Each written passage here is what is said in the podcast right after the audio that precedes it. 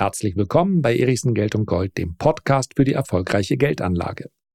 In dieser Folge möchte ich ein sehr bekanntes Phänomen besprechen, welches jeder Anleger mit Sicherheit kennt und da schließe ich mich selbst natürlich mit ein.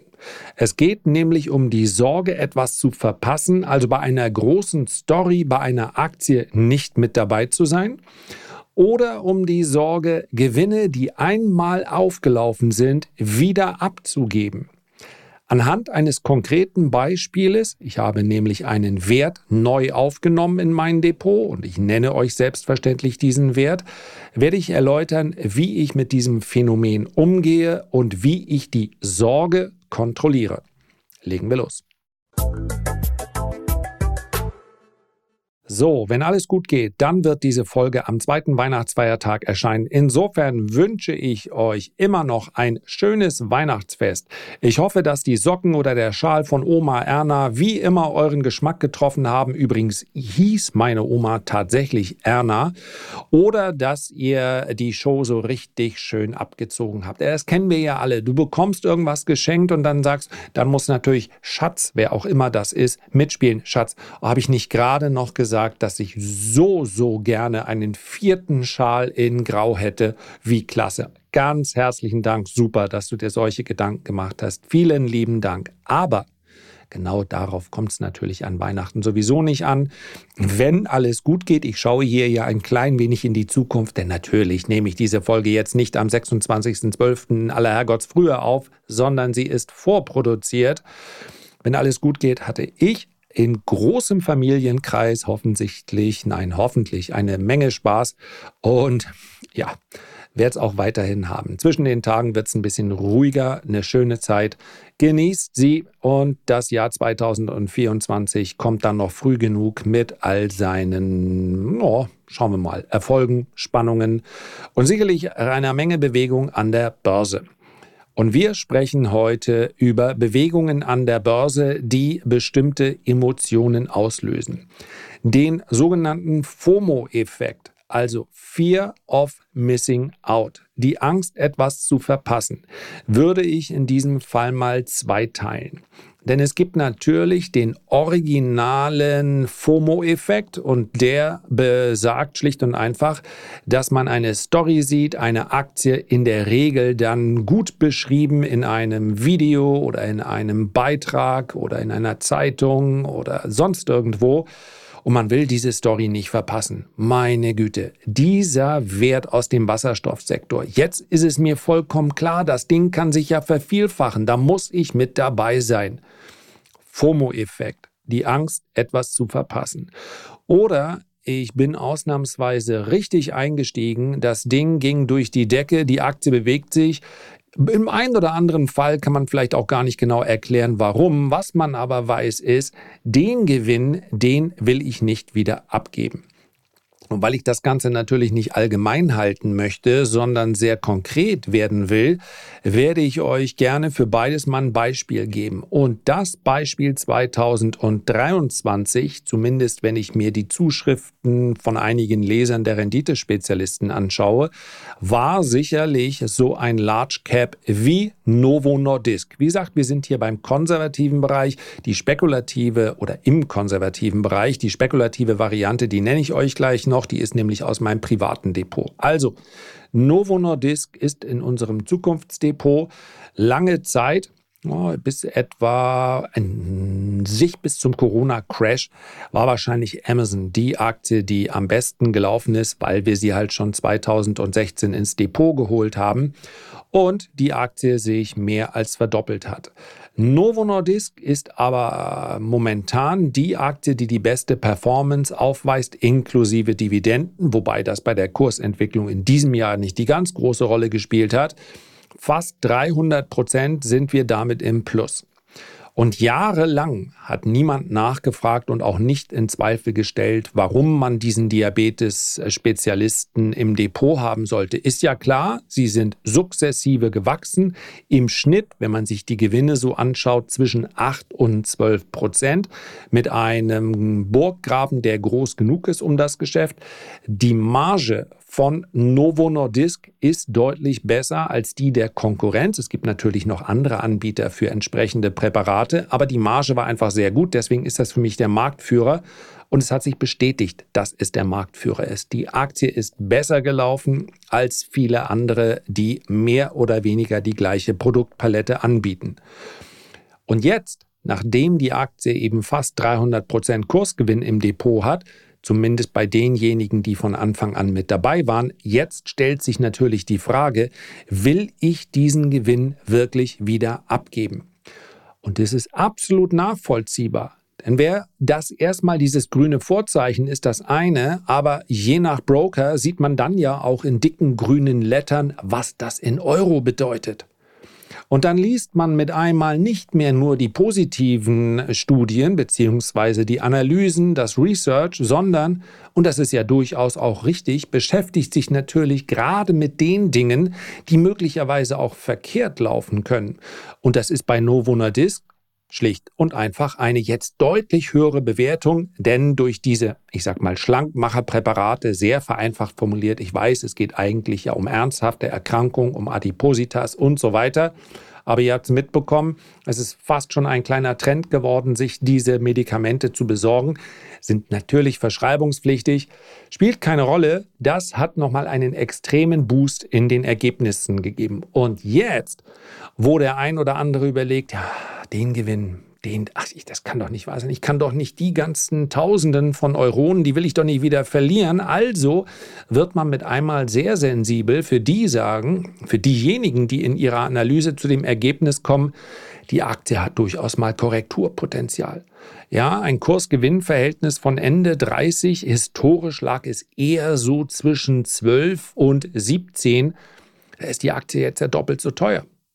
Und das ist letztlich so. Ich komme gleich im Fazit darauf, wie ich mit dieser Sorge, Gewinne wieder abzugeben, umgehe, möchte aber zuerst noch mein privates Beispiel mit an die Hand geben. Denn natürlich kenne ich das Gefühl. Auch wenn ich mich seit 25 Jahren praktisch tagtäglich mit der Börse beschäftige, deswegen bin ich ja noch nicht der Iceman, der überhaupt sich nicht mehr davon tangieren lässt. Aber nur ja, wir hatten es in der letzten Podcast-Folge, ich möchte auch nicht inflationär benutzen, dieses Wort, nur mental. Das heißt, diese Emotionen, die tauchen natürlich dennoch auf. Ich lasse mich von diesen Emotionen aber nicht mehr leiten.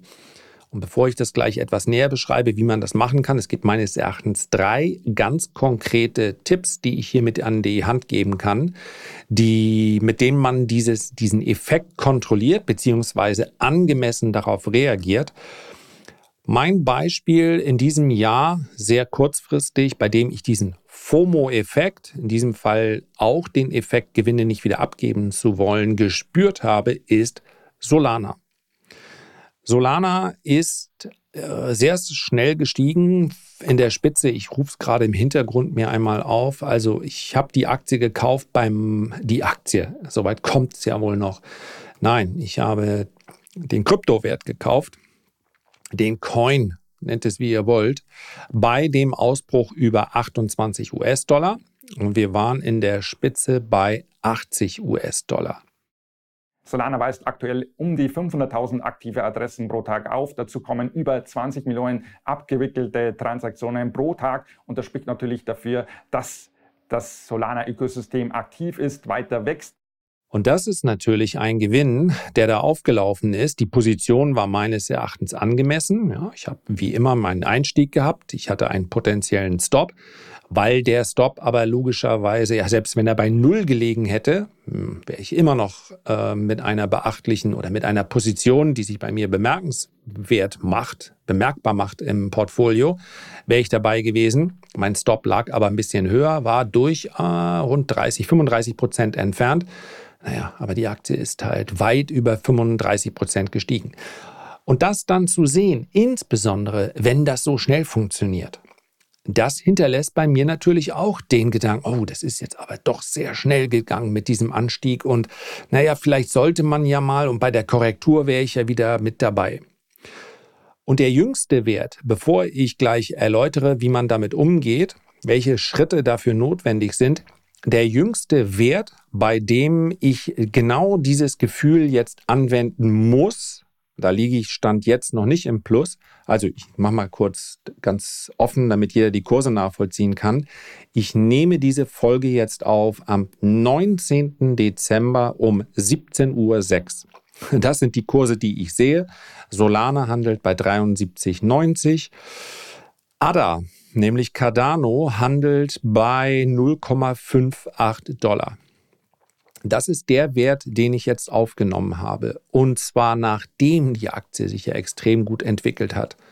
Also wir waren im Tief bei ungefähr 0,25. Das heißt, die, die Aktie will ich immer sagen. Ja.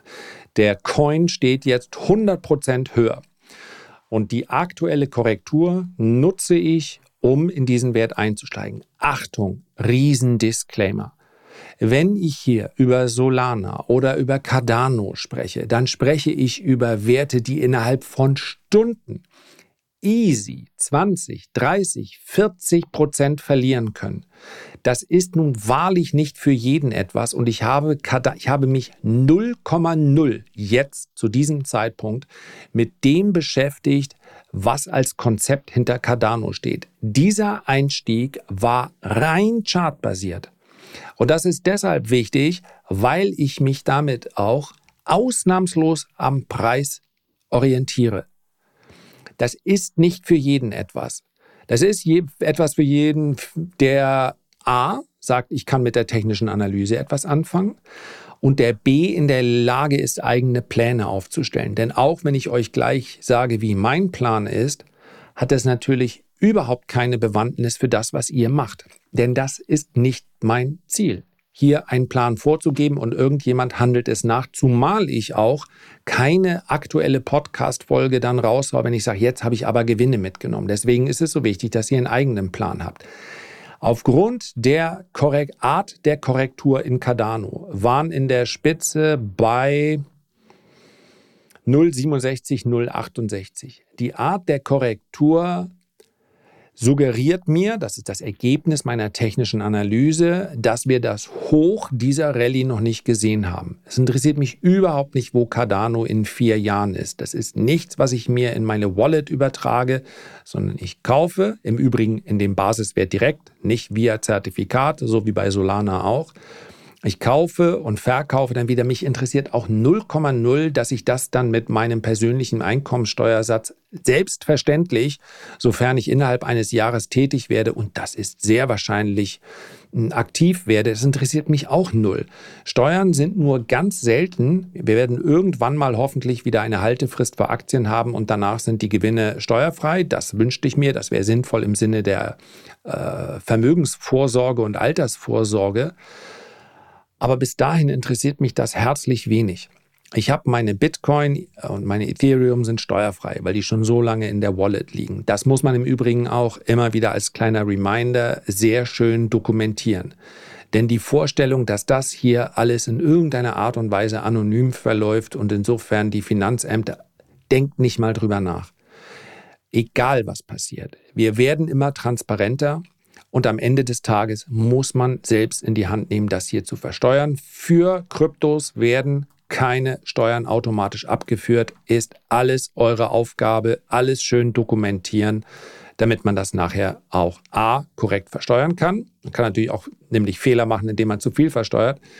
Und B am Ende des Tages auch immer nachweisen kann, wie hat die Historie ausgesehen. So, Disclaimer war lang, aber wichtig und ist jetzt auch zu Ende.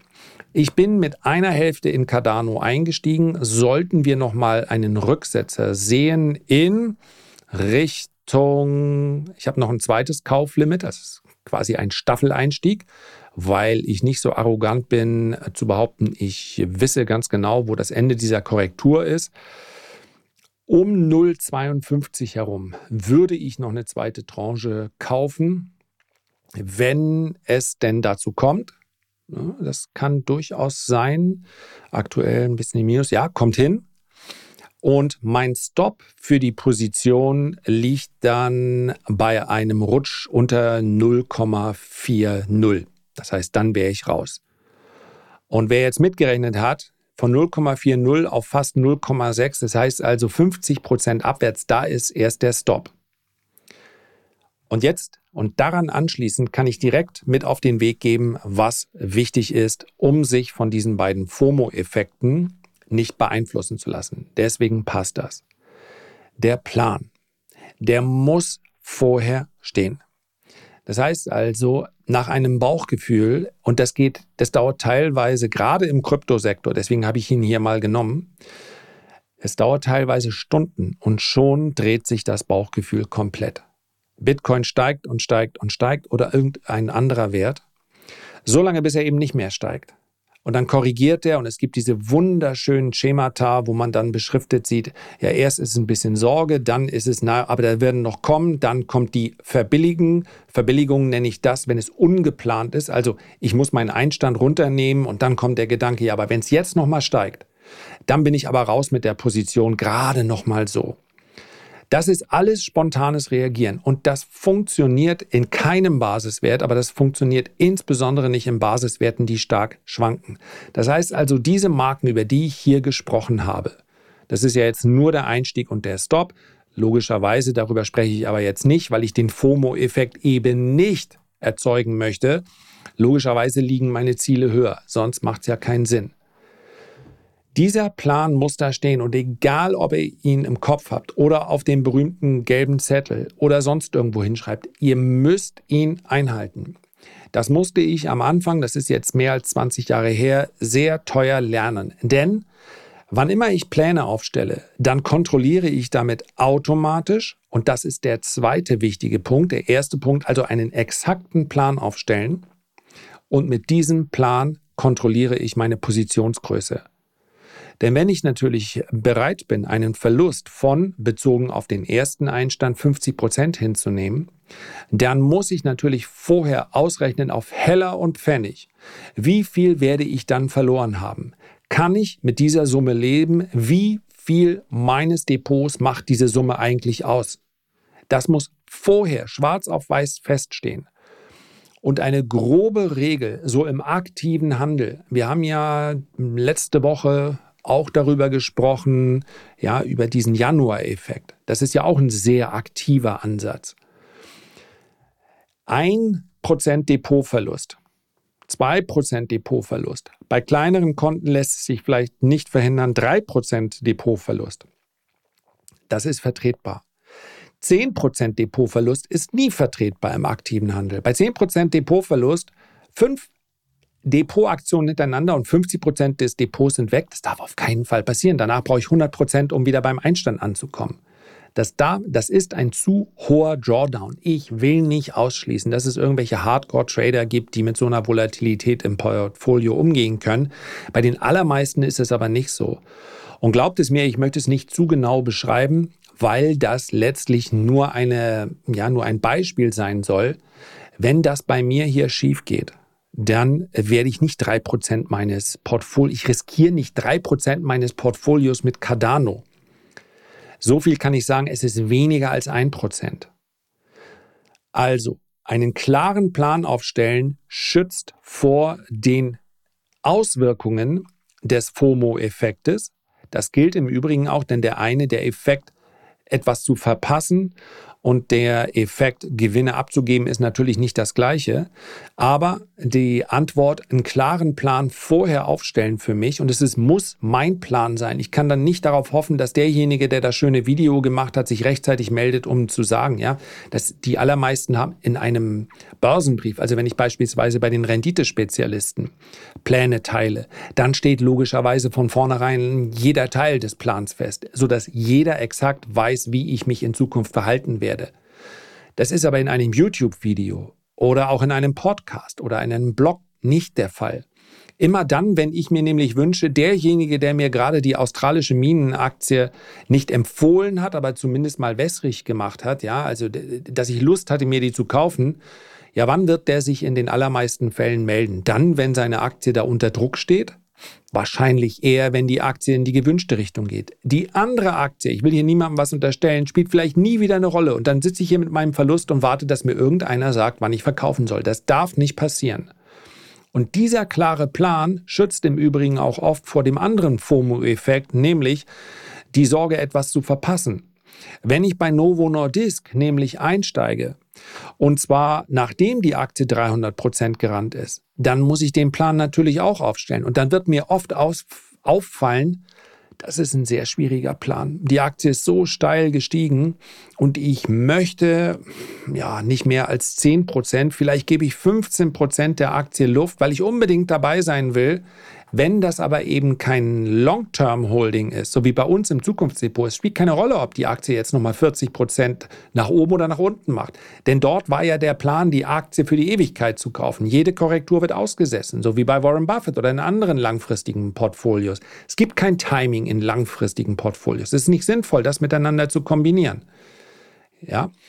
Und wenn ich mir aber dann bei so einer Aktie, die sehr steil gestiegen ist, keinen Plan mache, der irgendwie aus der Luft gegriffen ist, sondern einen ernsthaften Plan, dann wird mich genau dieses Vorgehen davon abhalten, bei vielen Aktionen überhaupt auf den Kaufknopf zu drücken. Weil mir klar ist, ich kann eigentlich, es, es wäre einfach zu optimistisch anzunehmen, dass die Aktie jetzt nochmal 30 Prozent durchstartet nach oben. Dafür ist sie einfach sehr, sehr schnell, sehr hoch gestiegen. Alles kann theoretisch sein. Aber wir wollen natürlich möglichst Pläne aufstehen, stellen, die sich nah an der Realität bewegen. Und dann wird genau dieser Plan dazu führen, dass ich vielleicht die Aktie nicht kaufe. Weil ich eben für mich entschieden habe, tja, so schnell steigt die nicht mehr 30 Prozent. Aber wenn ich dann nicht gleichzeitig meinen Stop irgendwo weit weg platziere, ja, dann wird es vielleicht nicht mehr wie eine Aktion aussehen, die ich machen muss. Es wird jeden Tag werden mir, weil ich natürlich das gesamte Spektrum mir immer betrachte, es gibt immer Aktien, bei denen man sagt, da wäre ich gerne dabei gewesen. Aber so funktioniert das an der Börse eben nicht. Die allermeisten Aktien werden einem genau dann angezeigt, weil sie auch genau dann besprochen werden, wenn sie eben schon stark gestiegen sind. Und das ist nicht mehr der perfekte Einstiegszeitpunkt. Das muss man dann erkennen. Und selbst wenn man es nicht erkennt, dann schützt einen der Plan immer noch für übermäßigen Verlusten. Denn wenn wir zurückspulen, okay, dann habe ich eben ein Prozent oder zwei Prozent oder drei Prozent meines Depots verloren, aber dort ziehe ich auch die Reißleine.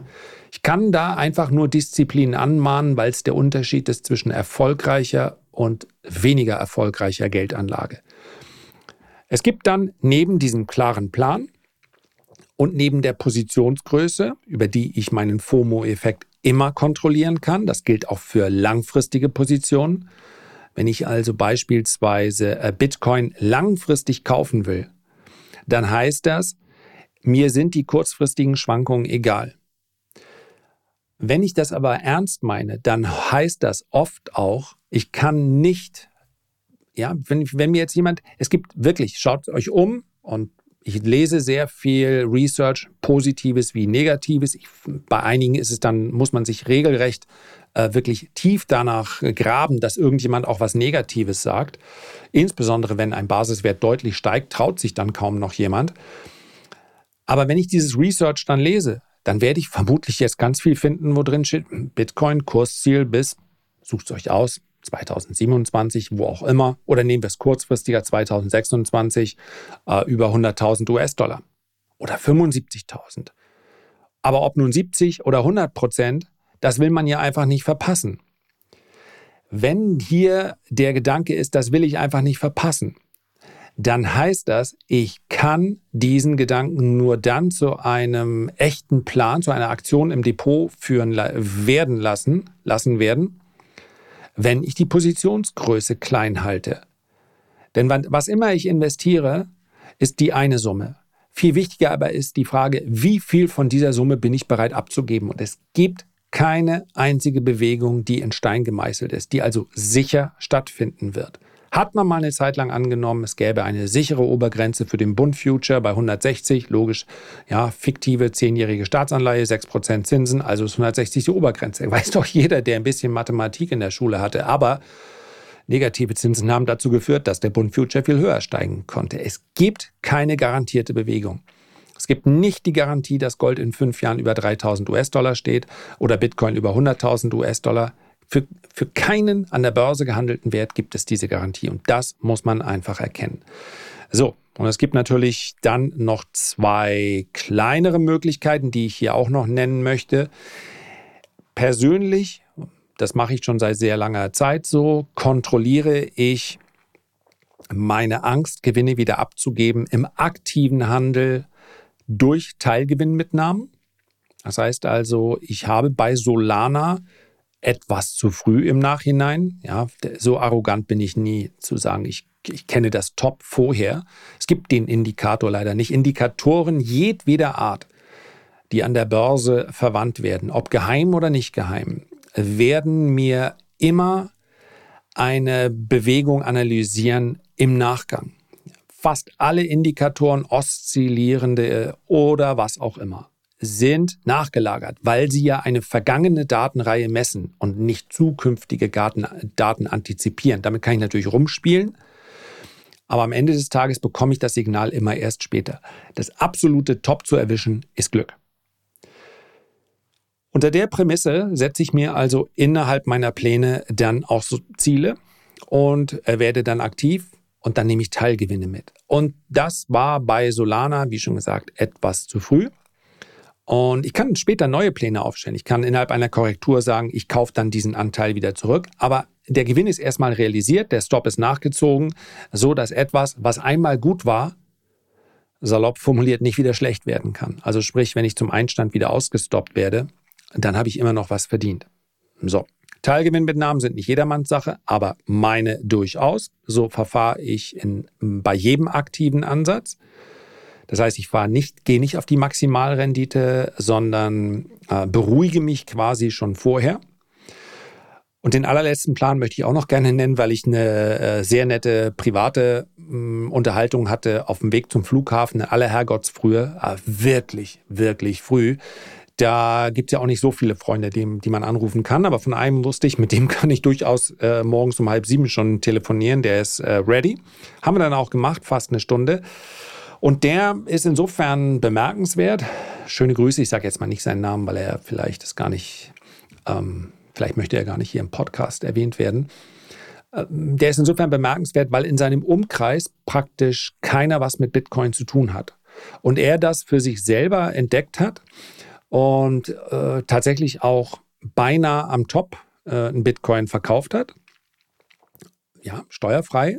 War sehr, das war sein Plan einfach in die Steuerfreiheit. Das ist auch ein Plan. Und äh, dann äh, später den Rest gehalten hat, auch die gesamte Korrektur hindurch. Und der hat mir gesagt, für ihn war es gesünder, schlicht und einfach nicht hinzuschauen. Denn die zweite Hälfte sollte für die Ewigkeit sein. Irgendwann mal wieder dran denken, wenn man äh, beiläufig sieht, oh, jetzt ist Bitcoin aber auf ein neues Allzeithoch gestiegen, kann man sich dann immer noch mit beschäftigen. Aber es klingt so banal, ist aber tatsächlich gar nicht so schlecht, dieses Nicht-Hinschauen. Das funktioniert bei mir logischerweise nicht, weil ich mir 305, na, sagen wir mal 355 Tage im Jahr äh, schaue ich halt auf die Börse und insofern sehe ich immer die Kurse. Kann meine Taktik nicht sein. Und früher gab es mal jemanden, auch herrlich, der hat mir der hat mir auf der Messe erzählt, das waren noch die Zeiten, als es diese Tradinghäuser gab. Also du hast dir einen Tradingplatz gemietet und haben alle zusammen im Raum äh, irgendwie den, den DAX Future gehandelt. Also was Katastrophe aus meiner Sicht, weil man, weil Schwarmintelligenz am Ende des Tages äh, sich im Buch sehr gut anhört und vielleicht auch im Tierreich eine Rolle spielen mag. Aber wenn man am Ende immer weiß, was alle anderen im Raum machen, ist es wahnsinnig schwer, sich dagegen zu stellen. Denn dann werden, was werden die anderen natürlich sagen? Du Lusche. es war doch logisch, deswegen waren wir alle den DAX long und du bist in hier short. Also, das funktioniert meines Erachtens nicht. Das, das, da muss man schon sehr diszipliniert sein ich glaube, dass eine ruhigere Umgebung hier sinnvoller ist. Und der hat mir halt erzählt, wann immer ich einen Trade eingehe, mache ich erstmal danach den Rechner aus, um mich nicht ablenken zu lassen. Das halte ich jetzt im hochaktiven Trading auch für eine sehr drastische Maßnahme, ist aber ehrlicherweise für einen langfristigen Ansatz gar nicht so verkehrt. Einfach nicht damit beschäftigen. Denn wenn du sowieso keine Downside hast, wenn du gar keinen Stop beachten musst, weil du sagst, ich bleibe da auf jeden Fall drin, ja, dann musst du dich weder in deinem langfristigen ETF-Depot, Aktiendepot oder mit deinem langfristigen Bitcoin rumplagen. Du bist ja dann eh investiert. Natürlich mag das Risiko bei einem Bitcoin größer sein als in deinem langfristigen ETF-Depot, aber wenn es heißt, ich halte das auf jeden Fall, dann muss ich nicht jeden Tag wissen, ob mein Depot 0,3% gestiegen oder gefallen ist. Spielt ja keine Rolle. So, das ist also noch ein kleiner äh, Quick-Tipp am Rande, der wie gesagt für mich nicht funktioniert aber für viele andere vielleicht schon das Richtige ist. Und habe ich ihm auch durchaus zu gratuliert, denn ich habe ihn auch in seiner eigenen anderen Phase erwischt, wo er mir alle zwei Tage und alle zehn Prozent in Bitcoin nach, sag mal, meinst du, es geht jetzt noch weiter? Es geht noch weiter. Es muss doch irgendwie mal, jetzt ist doch mal Schluss, oder? Und dann geht es weiter, alles gut. Und dann fällt er 5%. Das, ja, jetzt müssen die, irgendwann muss doch mal gut sein. Ne? Also, das war schon eine kleine mentale Tortur, die er da durchlitten hat. Aber das hat ihn wirklich besser gemacht. Ich kann es nicht anders sagen weil sein Hauptjob eben auch nicht ist, sich um Bitcoin oder um Aktienanlagen zu konzentrieren. Und nichts ist schlimmer, wenn man ja, eine Beeinflussung möglicherweise sogar in der Qualität der eigenen Arbeit erfährt, weil man sich immer auf andere Dinge äh, konzentriert. Eins zur Zeit. Es soll ja auch ein Geschlecht geben, welches nicht multitaskingfähig ist. Und ja, für mich kann ich das auf jeden Fall mal bestätigen. So, das war der FOMO-Effekt in zwei verschiedenen Ansätzen und meine Vorschläge, wie man damit bestenfalls umgeht. Und gerade in dieser Folge nochmal zum Schluss der Hinweis, bitte nicht nachmachen. Ja.